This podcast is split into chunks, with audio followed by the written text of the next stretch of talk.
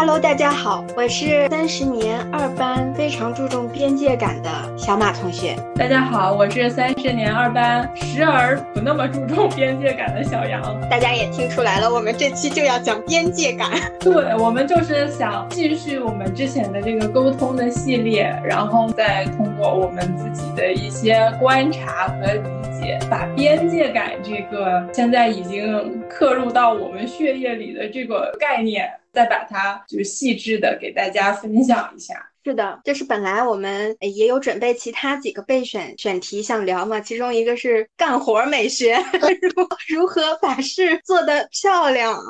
我想到这个选题是因为我看那个种地吧那个综艺。哦，我觉得干活这件事真的能给人就是披上一个很大的滤镜。他一干活，我就觉得他帅了，想聊这个话题。然后后来因为也看到前面几期关于沟通的那两期节目播放率逐渐上涨，然后发现大家对于沟通这件事情其实还是需求很旺盛，对吧？都都想知道怎么沟通才好。然后我就想，沟通好了，可能就不用干活了。对，今天一想到这一点，我就突然觉得，哎，那些都不重要了。对，先把沟通这件事情搞明白，先把话说明白。我们这一期的话题就是主要讲边界感。小杨同学，你是怎么理解“边界”这个词的？就边界感这个词儿啊，我可能从小对它有一些些的概念，就是因为我妈妈不是文学作品里面的那种什么都可以，然后全部无私，然后不太有自己的那种妈妈。她就是从小就跟我说，我不能碰她的头发，我不能碰她的化妆品，她化妆的时候我不能去跟她玩，她每天可能要花一个多小时化妆。我我出去玩的时候，可能要去外地啊旅游，带一些洗漱用品。然后我们家有一把非常耐用的红色的梳子，我说我想把它带去，我再带回来嘛。我妈妈说不行，那个是她之前好朋友送给她的，这个东西不可能给我的，非常决绝。所以呢，我就对这个边界感是多少有一些概念，就是有一些领域是我永远没有办法涉足。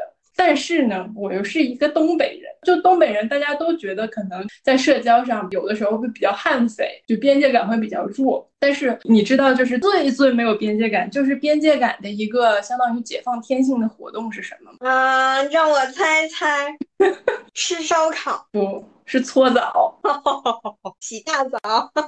对啊，首先你就是光溜溜，哎呀，一丝不挂，在一个公众的场合。然后，如果你就自己在那边淋浴也还好。如果你要去搓澡，那真的是你每一寸皮肤、每一点污垢都要展现给别人看。所以我小的时候就多少有些抗拒，经常因为这件事儿跟我妈打架。我妈说：“你看我累累的够呛，给你搓澡，然后你一直在那撅个嘴。”但我就一直觉得我不想把所有的东西都给别人看呀。你说那种美容啊、理发呀、按摩啊，能轻易的拿下你、攻破你、让你办卡，是不是也是这种原理？对呀，就是完全就任人宰割。你那个时候你就完全坦诚，这样就非常吓人，而且你就趴在那儿，你又不可能完全假装装死，说我就不不交流。你不交流可以，但是人家会告诉你，哎，你翻个身，你抬个胳膊，你要不要加奶、加盐、加醋、加红酒？你就免不了在这个时候，就明明你想着假装我就虚空了，我啥也没有了，边界都不存在了，但是总是会有东西把你拉回现实，然后我还要花钱去买这项服务。关键就是说，我三十岁之后，我还非常享受这项服务，所以我就越来越觉得边界这东西，哎，好悬呐！时而想筑起高墙，时而又想夷为平地。是啊，嗯，我觉得其实“边界”这个词本身嘛。它就是来自一种物理空间上面的这种，吧，有个东西给你隔开，然后这一块里面的是属于你的，外边的是属于别人的。就首先大家都有这么一个空间上的边界，比如说你的房间以及你房间里的所有的东西，对吧？这都是你你要自己做主的，就别人不能碰，未经你同意是不能进来。再比如说，就是你在社交环境里面要跟人产生关系的时候。你也要有一个自己的这种物理空间，比如说咱们两个在正常聊天的时候，如果是普通的同事啊，你就应该至少面对面坐，你不能挨着我坐的。也不能贴我好紧，这样跟我聊天。然后陌生人也是，对吧？最好保持一定的距离。包括在你像最近很多网上会发生那种矛盾，在高铁上面前排他把那个座位拉得太靠后了，然后就挤压到了你的这个前面小桌板这一块的空间，对吧？你就感觉不适。就也许你原本也不会往那个桌板上放什么东西，然后他也没有压到你的腿，你的腿可以伸展，但是它就是侵入。到了你觉得这这个边界里边了，对吧？你就觉得这一块这一点点地方就是属于我的，你你就不能靠进来。所以这都是对物理上的一些边界嘛。对它既然是物理存在的，它就应该是开天辟地，它就有边界和边界感，什么所谓的这些东西，它就应该是从一开始就有。但是为什么它可能是近两年，然后我们才突然发现这是我的一个刚性需求，甚至就我就把它挂在嘴边，然后就是很多的让我觉得不舒服的行为都可以归结为边界感。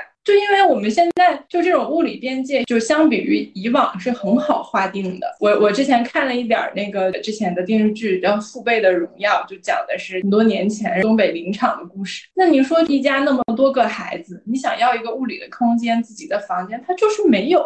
那你自己的生活呢，可能也需要就是邻里什么的帮助。那你自然就你活下去就不能考虑这个边界感，就你没空想这个。但现在呢，我们就相当有空想这个事儿了。你看。好多人都是自己独居，你其实不独居也会有自己的房间，比如高铁票，你花了这个钱，就这么大的地方，这个就应该是你的。你如果想享受更大的空间，你就去给我买商务座，都跟你已经明码标价了。所以现在就是好像划分这个边界，这个空间变得更容易、更直观了。然后呢，你越界的行为也会变得更加的让人不能容忍。对，而且我就感觉现在这个大家对于边界这个词，给它外延到主要就是抽象上的一些边界了，就是比如说所有一切我觉得应该的规则，这可能不一定是什么公序良俗，不一定是那种大家都认可、都必须遵守的一个这个底线啊什么的。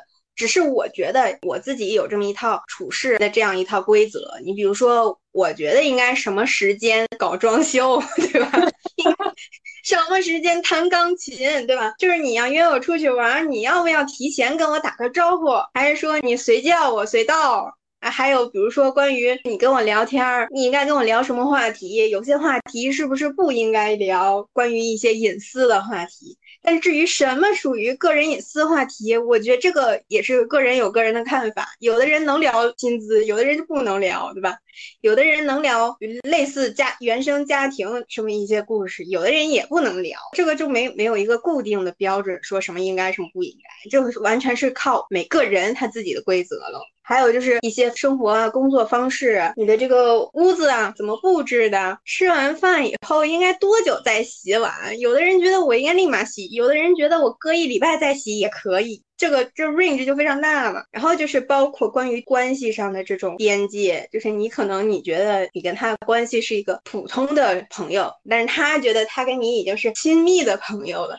就是两个人之间对关系的定义，就这个边界也也也是不一样的。所以就是我觉得大家现在很多人在苦恼纠结的事情是关于这个，因为这个是没有一个统一的这种规定，它没法明码标价。就像你花多少钱买多少边界一样，它是没有办法说出来的。只能是你在面对这个人的时候，你跟他去磨合，你去了解他的边界，然后他在了解你的边界。但你换一个人，那边界可能又不是这样了。所以就是这个事儿，它是千人千面。的凭空多了很多个任务一样，因为可能以前交通啊、信息啊什么不那么发达的时候，你每天不用碰到那么多的人，周围就是那几个熟悉的人，不用跟那么多陌生人打交道。但是现在呢，你每天可能会碰到很多个就没有那么强的关系的人，所以这个玩意儿就变成了一个必须去学习、去处理的功课。是，就是你如果从每一个个体的角度去看，它确实千人千面。然后你如果想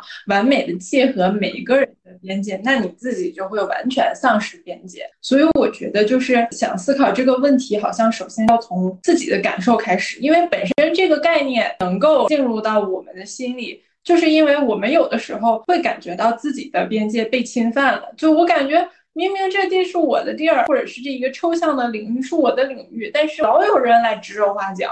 所以我觉得，就是想把这件事儿简化，首先就是要明确自己的边界感，首先别让自己被欺负了。对，就自己先把这个线先画出来啊，然后这个画线，像我们之前聊这个事儿的时候，就觉得画线嘛，你你如果是从一个理论的角度，它是非常容易的，就说这个我不要，这个我不行，或者我就喜欢这样的方式或什么的，这其实好像感觉是一个非常简单的问题，但是就是说你画边界，就比如说我们什么古代什么两个藩邦战争，就不就是为了那一个边界吗？你一旦是想画个道。我们东北话叫立个棍儿，你 总归是要付出一些努力的。你想把这一个道画的，我们现在可以把它就具象为，就是你想画成一个什么样的力度？我是筑一栋带电网、带玻璃碴子的高铁墙，还是说我就是仅仅放一道虚掩的门？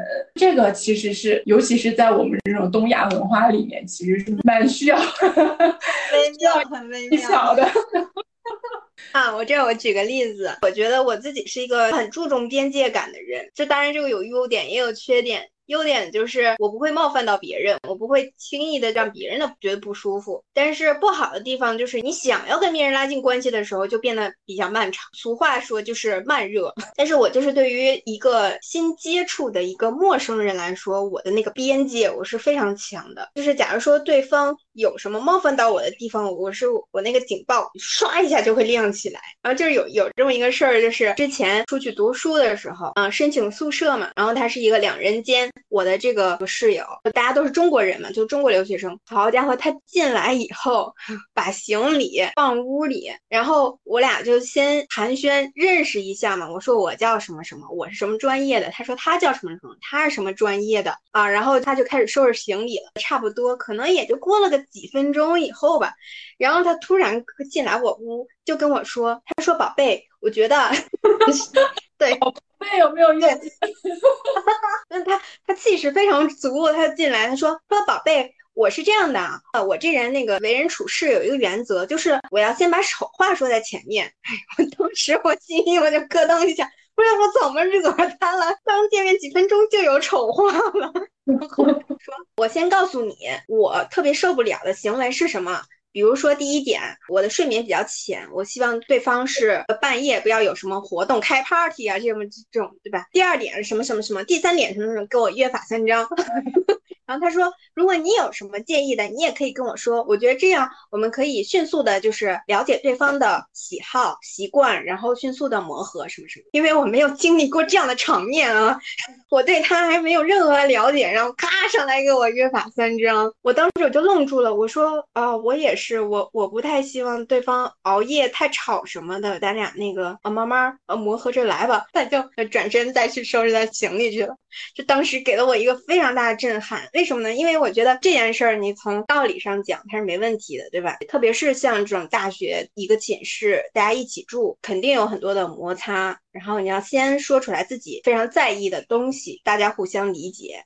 但是这说话的方式让我很震撼。如果换成是一个外国人，他来这样跟我说话，我完全能理解。但是我感觉就是我们中国文化里面好像不兴这么说话，就是太直白、太直接，只给了。太硬邦邦了，就是我觉得这个话要说，但是你说话的时机，还有说话的方式、语气，没有，我觉得有点冒犯到我。嗯，那你已经完整的经历了你们的这个同宿舍的生活，你你现在对这个事儿怎么看？你觉得他是虽然说稍稍冒犯到我，但是非常有效率，还是说我？下次遇到这种情况，我依然不会选择这样的方式。如果是我的话，我会说，但是我会在日后细水长流的说。我不会说一下子上来梆梆梆，我去约法三章，我不会这样。但是呢，我觉得这个事儿你肯定是要做的。然后再后来，我不是也有机会，就是跟他在一个城市生活过一段时间嘛？那这已经是对吧？快十年了吧？有啊，没有十年，七八年了。我们俩回忆当时读书，我想起来这件事儿了，当那开玩笑一样就说以前这事儿。然后他说：“宝贝。” 宝贝，这件事我现在想明白了。以前是我太年轻，如果换做我现在，我也不会这么干了。经历了一些社会毒打，知道吗？就会发现这一套，特别是你在走入职场，你就在社会上生活的时候，确实是不太有用。就太直的话，有的时候会好心办坏事。可是，就是你如果遭受过社会毒打的话，应该也会觉得，如果说你一旦太软、太没有边界，也也很容易受欺负呀。就是有边界这个事儿，我俩是没有争议的。你是一定要提出来这个你的要求、你的喜好的，但是你的方式可能可以再优化一些。可是如果他的方式，如果他的室友不是像你这样性格的人，如果他的室友也也是一个相对比较虎、比较强势这样的人，那如果他没有占先机，那会不会气势就会被压下去？哎，这个这个就是我我想第二个办法。假如说就是说好话不听，是吧？没有用，沟通无效，那么你就要用行为来表示了。就是再碰到类似他侵犯你边界的这种行为，你就要制止，明确制止，并且明确拒绝，就是当下就要干这件事情，而且你要坚持好几次，多次强调以后，哦，他可能会明白你不喜欢这样。是对，他可能就是你的边界，尤其是就是对于某个比较顽固的人，或者是某个比较顽固的群体，你想建立你的边界是需要很长时间。就比如说我妹，她不喜欢吃饺子，她可能花了将近二十年的时间，在每年的三十晚上说我不吃饺子，我真的不吃，你给我包什么馅儿的我都不吃。那最后胜利了吗？最后现在就是他会有他自己一个专门他选定的，互相妥协。就你吃，但是我要吃某一个特定的，你必须给我单包才行啊。所以这样二十年之久才能争取来，是吧？对啊，我我没有我妹妹那么挑，我仅仅是不吃葱花，我就只能吃韭菜馅的饺子，或者是一些就是素馅但是不放葱的饺子。我之前很长一段时间，我就只有韭菜馅的饺子吃。我也是混了将近二十年才有自己的一碗素饺子，但这一点我就做的不好哎，我就没有做到，就是我妈总逼我吃。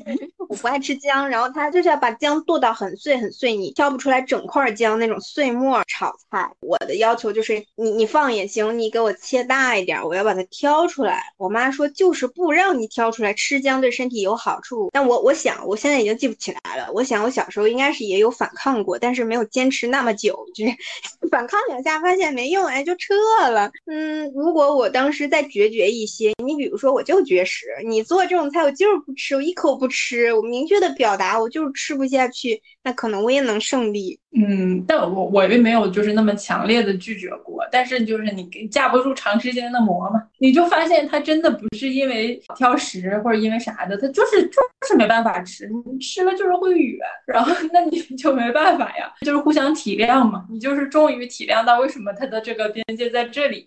重在一个坚持。我其实觉得，就是这些比较硬的、比较明显的，它可能会让你不舒服，但是你是有办法去应对它的。你也知道你疼在哪儿，然后你也有地方去使劲儿。就是我，我到现在为止的大的一个痛点，就是我没有办法去反击那些柔软侵略我边界的这些行为。就比如说大家一起吃饭。就大家摊钱 A 钱嘛，可能就差那么个块八毛的。然后呢，就是如果说这个钱我出就无所谓，没关系啊。但是这个时候就会有一个人跳出来说：“哎呀，你就就让小杨出吧，他不会介意的。”就这种事儿，我真的都是会半夜坐起来生气的。他问题在于，他替我说了我可以说的话，我可以选择说或不说，但是他的选择绝对是应该不说的，对吧？然后他这个时候啊，这个说这话的时候，给我使个眼色，然后给大部队再飞个眼儿，那意思就是，哎呀，我搞定了。这种感觉让我觉得非常的闹心。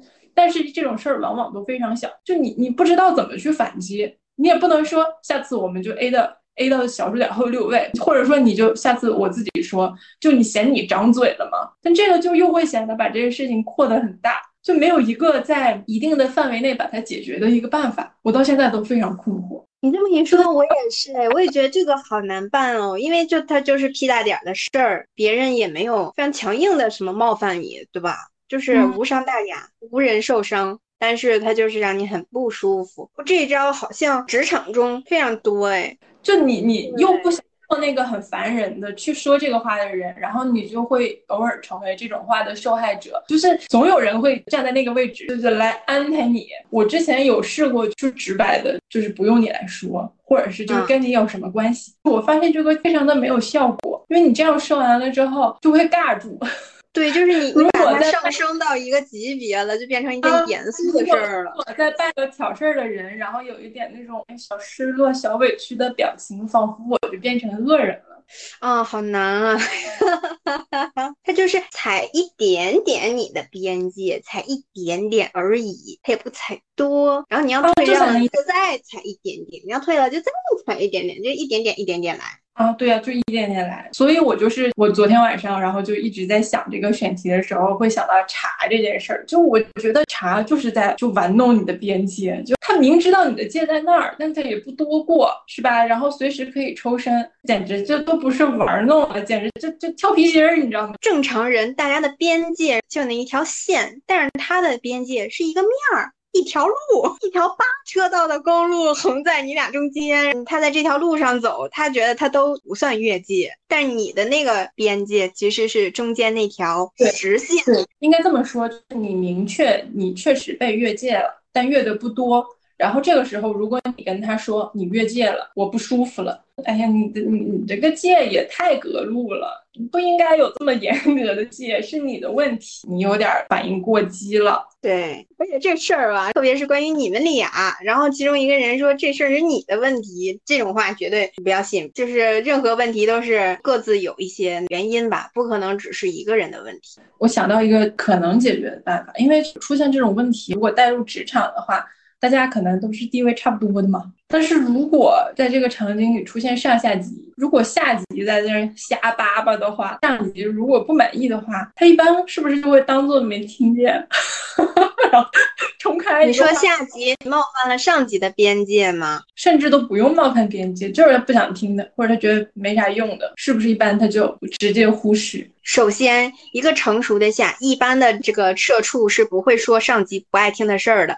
其次，你可能是个新人，你还不了解你的上级不爱听啥，你不小心说了，但这个时候你肯定会明确的觉察到你的上级不爱听，他都不用说话，说我不爱听。你从他的表情也好，你从当场的氛围也好，你从别人的反应，你也能看出来他不爱听。那那我就把自己放到一个就是类似于上级的这个位置，听到了我就反正不管从哪儿表现出一个我不爱听，我不管是什么扔个本子扔支笔，我还是什么掰一下什么东西，表示我不爱听。哎，那我就是可以查回去啊，我就表现出我不爱听，但是好吧，那就这样吧，默默忍受。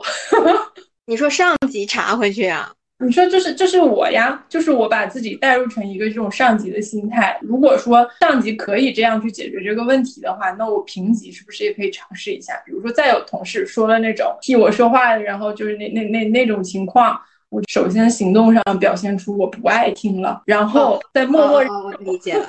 我觉得上级这么做能成功，是因为他是上级。社畜，你的心思都在怎么让上级满意，这不是说一个舔不舔的问题，他满意了，你才能好过呀。你说你每天你你招到招惹他，每天冒犯他，你能好过吗？大家也都是为了图个自己平安。但是如果说我觉得表现出不爱听这个事儿，好像也是挺必要的，因为如果你没有表现出你不爱听，会不会旁人会认为他就是假，或者他就是好欺负？就你好歹表现出一点，至少旁观者会认为你至少是有脑子的，知道吗至少是你的心思是。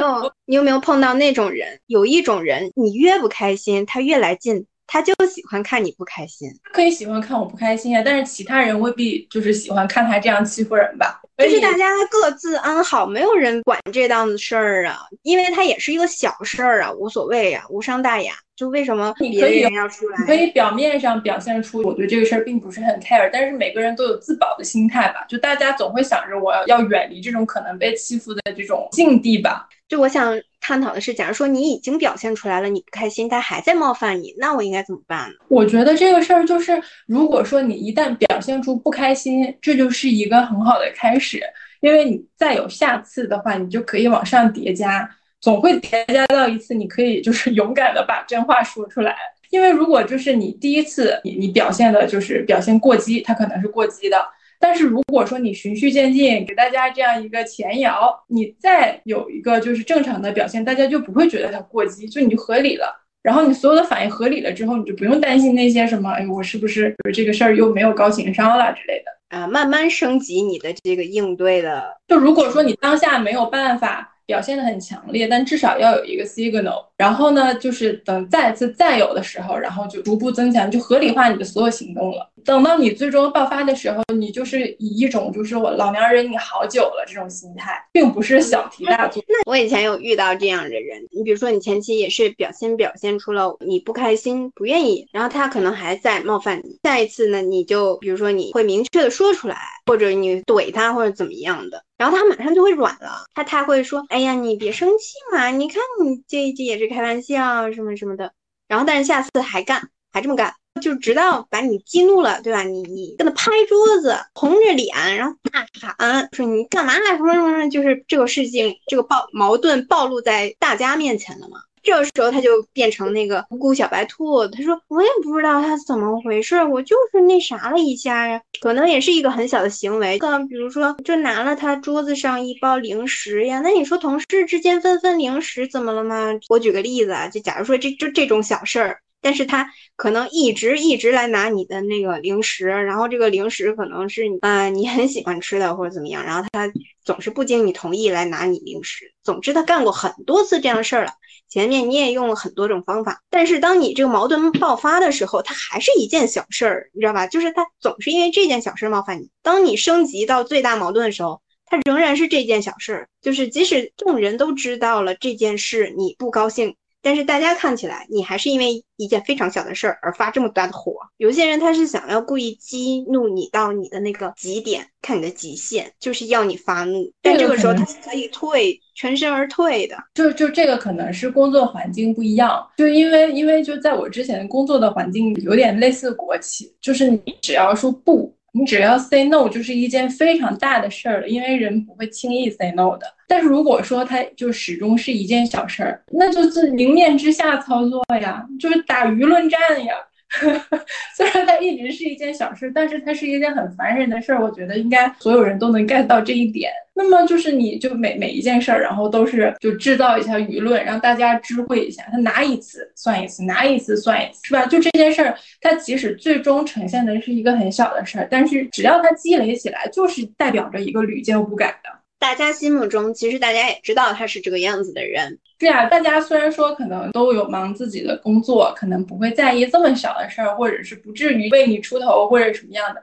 但是你要相信，就每一个言论对大家对某个人的判断都是有影响的。当大家都有这个边界感的概念之后，这件事儿本身可能是小事儿，但是如果说你把它上升到他冒犯我了，他没有边界感，这就是一个定性的问题了。他不可以不尊重边界感，就是完全可以上升为他尊重我，因为我说了不要，不管我说了什么不要，我就是说了不要。嗯，我觉得有的时候，你看咱们之前说那个边界感这个词，它很多情况下是没有一个公共的、大家都认可的规则标准，说应该线就画这儿，它很多时候都是个人的。既然它是个人的，那么有的时候我们如果要寄希望于让第三者、让公众去评判我俩之间谁对谁错、谁没有边界感、谁冒犯了谁，这就很有可能达不到你心里的预期。那这个就是我刚才说的，就是如果说你提前把它设好，那就是你日后 defense 的一个依据，那就就是我站里，就因为大家已经达成一个契约了。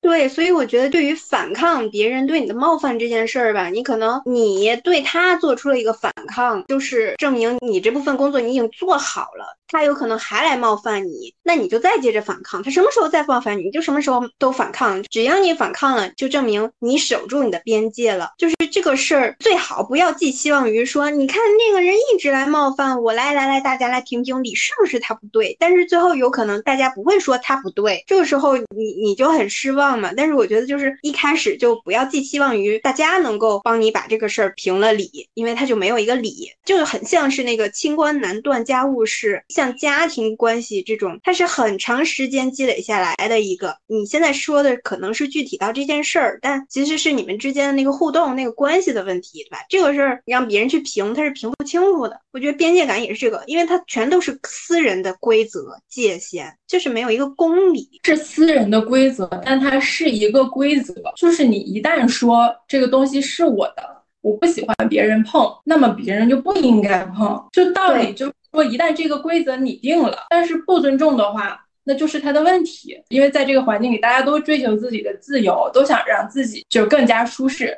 所以呢，这个前提就是大家要互相尊重。那你冒犯一次，好，我告诉你了。然后呢，你如果继续再来冒犯的话，那就说明你对这个规则是不认可的，就说明你可以冒犯任何人，任何人也可以冒犯你。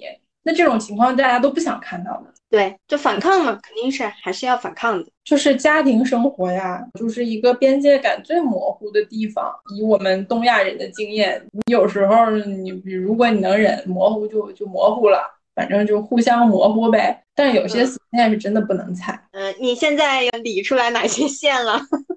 我我我其实还好，就主要是从我爸妈那一辈找到的死线，就是因为当时家里都是有兄弟姐妹嘛，一有兄弟姐妹难免有偏心嘛。就是我我爸我妈都是家里基本上是最不被喜欢的小孩儿啊。但是如果他俩互相说，哎，你看你爸妈不喜欢你，你弟弟妹妹都都比你瘦，这不行，绝不行。就是我家我可以说，你绝不可以说，因为你说了，你就是相当于否定了我的来处，你否定了我的来处，我在你心里就不重要。你就是显然对我没有尊重，就这个话无论如何从你嘴里不可以说出来，一说出来就打架，一说出来就打架。啊！这一样的道理，就像就像有人说你你的母校不好，你也受不了，一个道理啊！我懂了，那就是关于他自己的一些东西，他自己的经历，他可以自己吐槽，对吧？但你作为别人，你就不能跟着帮腔。是对，就是有一点，就是你不要替别人说话，就是尤其是不要替别人说那些。就我我觉得，我个人来讲，以及我看到的最重要的就是你的来处，就是他跟你可能是松散的，但是是站在同一边的。就比如说你的家庭、你的家乡、你的母校、你的什么其他组织。外人就真的不要轻易评论，即使他自己把那些就都骂骂出屎了，说说什么我的父母都是祸害，然后我的什么家里面又又穷又脏或什么都不行，他可以说，你千万不能说啊。学会你能你能帮腔的时候，就是说你们站在一边的时候，比如说你们一起骂客户，一起骂领导，站在一起说别人，对吗？但不能说他自己。那些就在你不确定到底是谁跟谁站一边，就是你俩站一边，然后他的家庭，然后在另一边，或者是就没有这种情况，不可能有这种情况，就总有一天午夜梦回的时候，他说我家其实没有那么差，为什么你要这么说我？我真的吃了很多这样的亏。明白了，明白了，学会了。就这个事儿，没有人能接受。就是你年纪越大，你越不能接受。是的，是的。嗯，你有没有看那个《再见爱人》那个综艺？有那种观察室嘉宾嘛，会分析。就是你，你只能看到他们这段时间出来旅行展现出来的一些互动啊什么的。经常你只能说这件事上他应不应该这样。比如说那个里面有个老纪给那个王诗晴，然后他那个老纪总是给他洗衣服，然后那个王诗晴不想。小心有点子溅到衣服上面了，那个老纪就是他会暴怒。然后暴怒就说他一对儿以后，然后再继续洗衣服。老纪的理由是因为他俩都是模特，干模特的就是你要时刻注意你的这个形象，对吧？你的油点子是不能溅到衣服上的。对，然后他们俩就是这么一个事儿，经经常会因为这么个事儿争吵。嘉宾也会说，哎，是他对还是他不对？就当一般都会觉得是这个女方不对嘛。你看人家都给你洗了十年的衣服，亲手手洗呀，自己一点都不用动手，然后人家帮你洗衣服。衣服什么的，那你就注意一点喽。但是你要想，就是他十年给他洗衣服这件事儿本身，他也不是非常的正常。就算夫妻之间，我觉得做到这样，我感觉就是他奉献的有点过于多了。那他奉奉献的过于多以后，他就想有相应的回报，但是你没给他到回报，他就会心里产生不平衡。所以我觉得这个东西你没法站在第三者视角上去说谁对谁不对，就这很难评。你这个边界感，你觉得你应该立立在大家各自洗各自的衣服，或者至少是谁多洗的多一点，谁洗的少一点。但是不可能像一个妈妈对小孩子那样，你所有的衣服我都给你手洗，然后以至于你不能见一点泥点子什么什么的。这我就觉得这边界感就过了。但是对于他们俩来说，他们的边界是在宽松一些。你说到底是谁对谁错呢？我觉得这个没有办法判定。对啊，就是他们两个的边界还在磨合，边界上还在打仗。我我觉得要么就是那个女的呢，她不小心把衣服崩上油点儿，然后那个男的会去洗，然后这个女的在这个时候道歉，他们两个就会很好。要么就是这个女的弄上油点儿之后，她自己去洗，然后那男的不用掌控，也蛮好。但现在问题就是这男的希望他能洗干净每一件有有泥点的衣服。然后这个女生希望这个事儿不归他管，所以他们两个之间的矛盾就是在这儿啊，就他们两个之间还没有形成一个成文的规则，你你当然外人就评价。我觉得他俩本来是他们俩之间没边界，现在女方想要树个边界了，现在才想树立边界。女方方就应该说，你就要么就是你管，你管的话呢，但是我有的时候会犯一些小错，然后你要包容我，然后我会非常感激你；要么就是说我这些我全自己负责。很难，你哎，你这个就像那个青春期小孩一样，对吧？他想独立，他觉得自己是个大人了。如果你跟妈妈说，我我现在我想这些事儿我都自己做主，然后你也可以继续管我，然后给我指出错误，我也感谢你。但是我现在就是想做个大人了，妈妈一般会怎么说？你个屁个大人，你你啥都不懂，你你能做得了主？这就是我觉得边界感另外一个比较需要讨论的问题。就这个东西啊，我们要接受它是变的，它是动态的。我相信那两个人刚在一起的时候，那女生弄脏了衣服，男生就去洗，就说不定还会很感动。但是现在就会很烦，就是就是现在就适合现在的这个模式了。那你就去就去想办法讨论出一个新的来呀！你你要接受它是变化的，就尤其是像青春期这种，就之前我就看有那个什么什么教育学家呀说根本就没有叛逆期这个概念，就是他有自我意识，人开始有自我意识了，那他自然不会希望父母对自己有那种全部的掌控。那这个时候，如果家长一定觉得这孩子就是不听话了，那就那怎么办？那就是打架呀。或者说，如果突然这自我意识膨胀，我突然觉得哇，我无所不能，我根本不需要我爸爸妈妈。那那当然也就是要打架了，两方就是要画成一条线，要不然就一直打，就就就跟国与国的战争其实是一样的。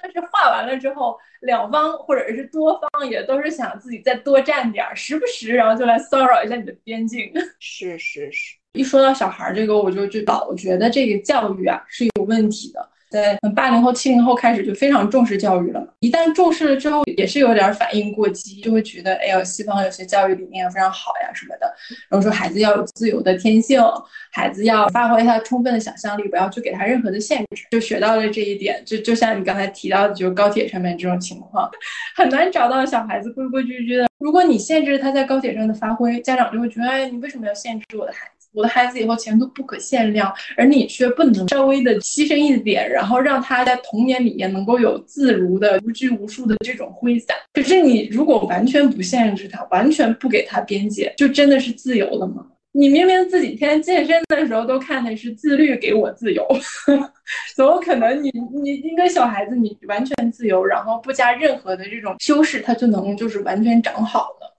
像我之前说的，就边界这个东西，它是动态的，就它面对不同的人也是不一样的。就是你你的父母对你是这种全然的顺从、全然的鼓励，但是并不是所有人都会这样鼓励你的。这个边界的巨大落差，对于任何一个在这种不加限制的环境下成长下来的小孩的心理状态，都是一个巨大的挑战。你你首先得知道，人他就是有边界的，你有，别人也有，然后你想过得好一点，别人也想过得好一点，所以你你就是要不断的在这个人生的过程当中去谈判，就是修整你这一块领土的个外观。你不能说从某一个时间突然开始我炸毛了我不行了。你吃炸药的这一阵儿并不能解决你人生当中所有的问题，所以就是看见一个解决一个，看见一个解决一个啊，就是你永远在摸索新的边界。真的，所以这个事儿呢，就是不好怎么说呢？对谁，然后你都上来咔咔咔说一套。我跟你说我的喜好，就像相亲一样，对吧？你都写明白，我要什么什么条件的人，我不要什么什么条件的人。哎，人与人之间相处很难这样去相处。哇，你说的好好呀！我觉得相亲这个场景我之前没有想到，我现在觉得相亲这个事儿，就是你你有没有玩过军旗？军军长、师长、旅长、团长、营长，然后排好你的阵，然后跟对方去对子儿那种。我觉得相亲就是在干这件事儿，就是你在整理自己的边界，然后呢，你又想窥探别人的，然后你们两个人呢，一旦有大大部分边界可以互相融合，你们就可以接着往下走。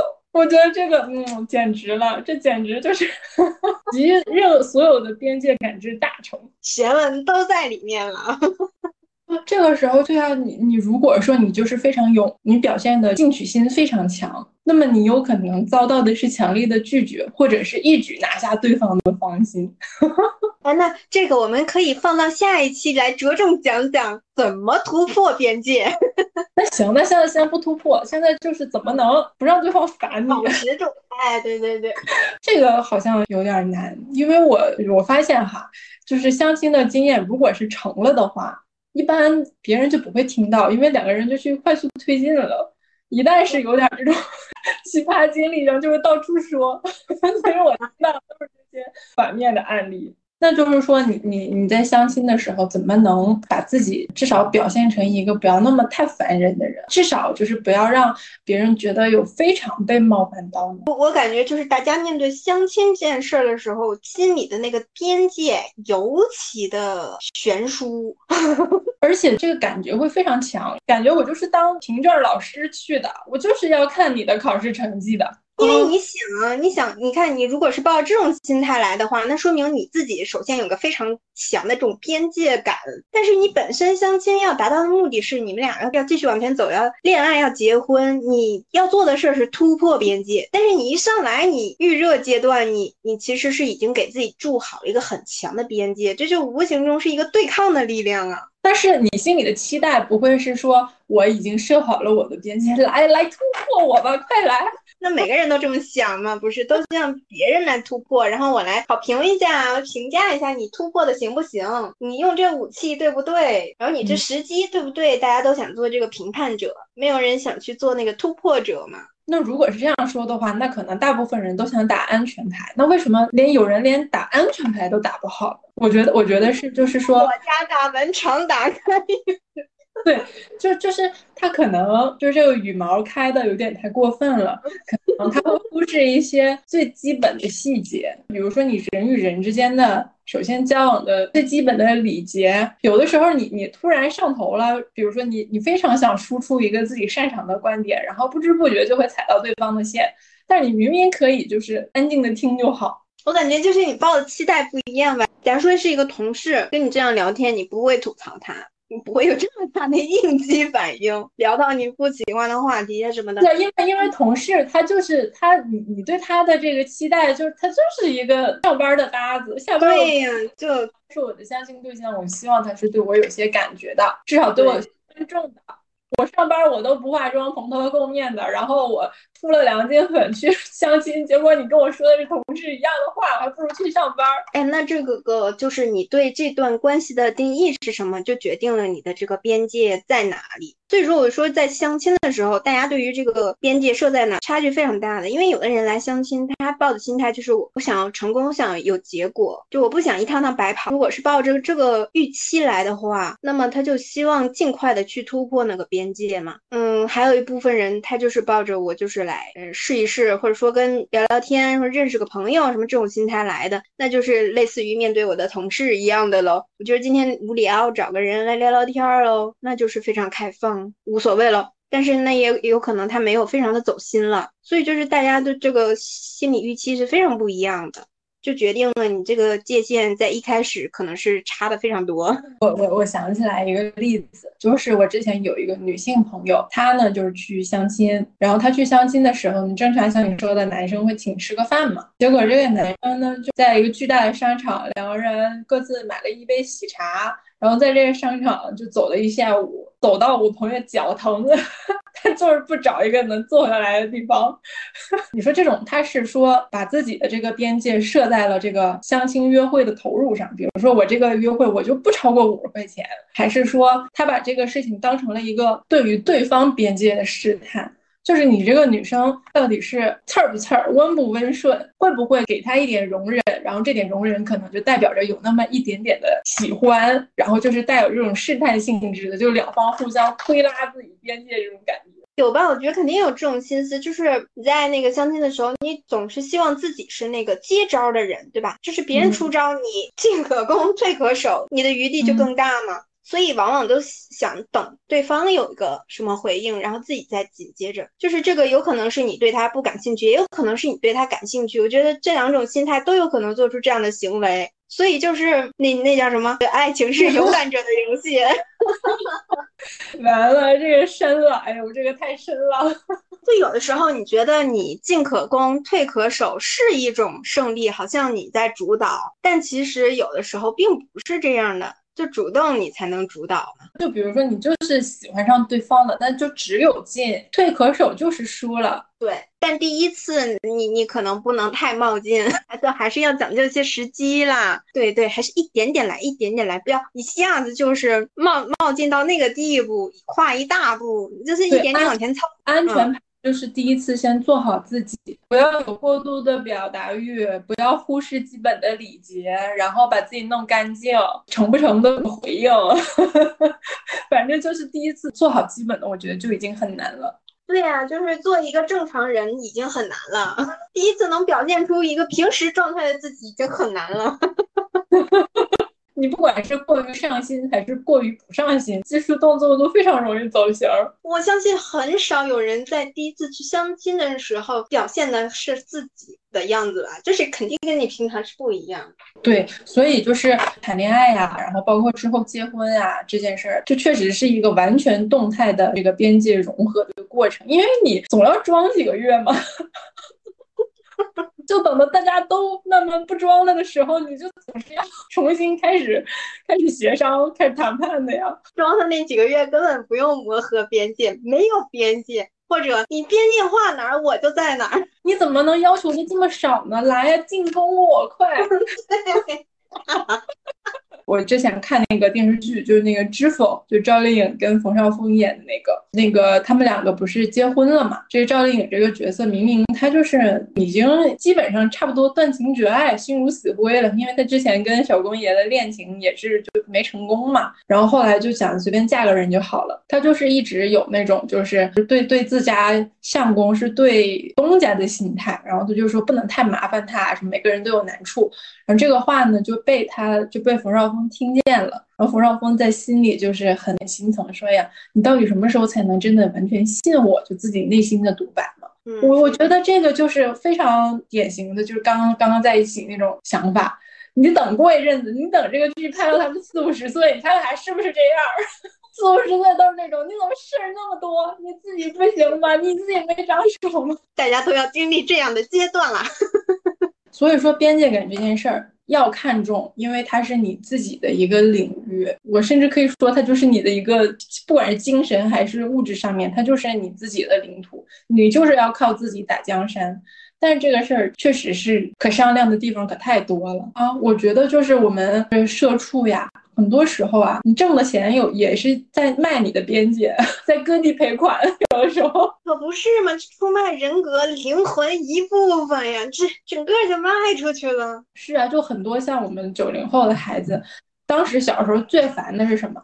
最烦的就是过年跟七大姑八大姨，然后吃饭唠嗑、表演才艺。你现在你不是屁颠屁颠的要给你的领导干这些事儿吗？也幸好小时候有过这样的培养，技多不压身。你看后来用上了。所以说这个事儿一旦大家都知道它是动态的，它是可以变的，你的坚持就变得更加重要了。你你你就是退一万步想，你给自己争取了一个严格的边界感，你卖的时候才能卖一个好价钱。所以，就不要寄希望于别人自动的尊重你的边界感，退到你的边界之外。他一定是你要在那儿安个门儿的。人都是好奇的嘛，人都是需要监督的嘛。就像性格再好的人，你给他足够长的时间，然后完全就不需要承担任何后果，也是难免他要试探一下你的底线的。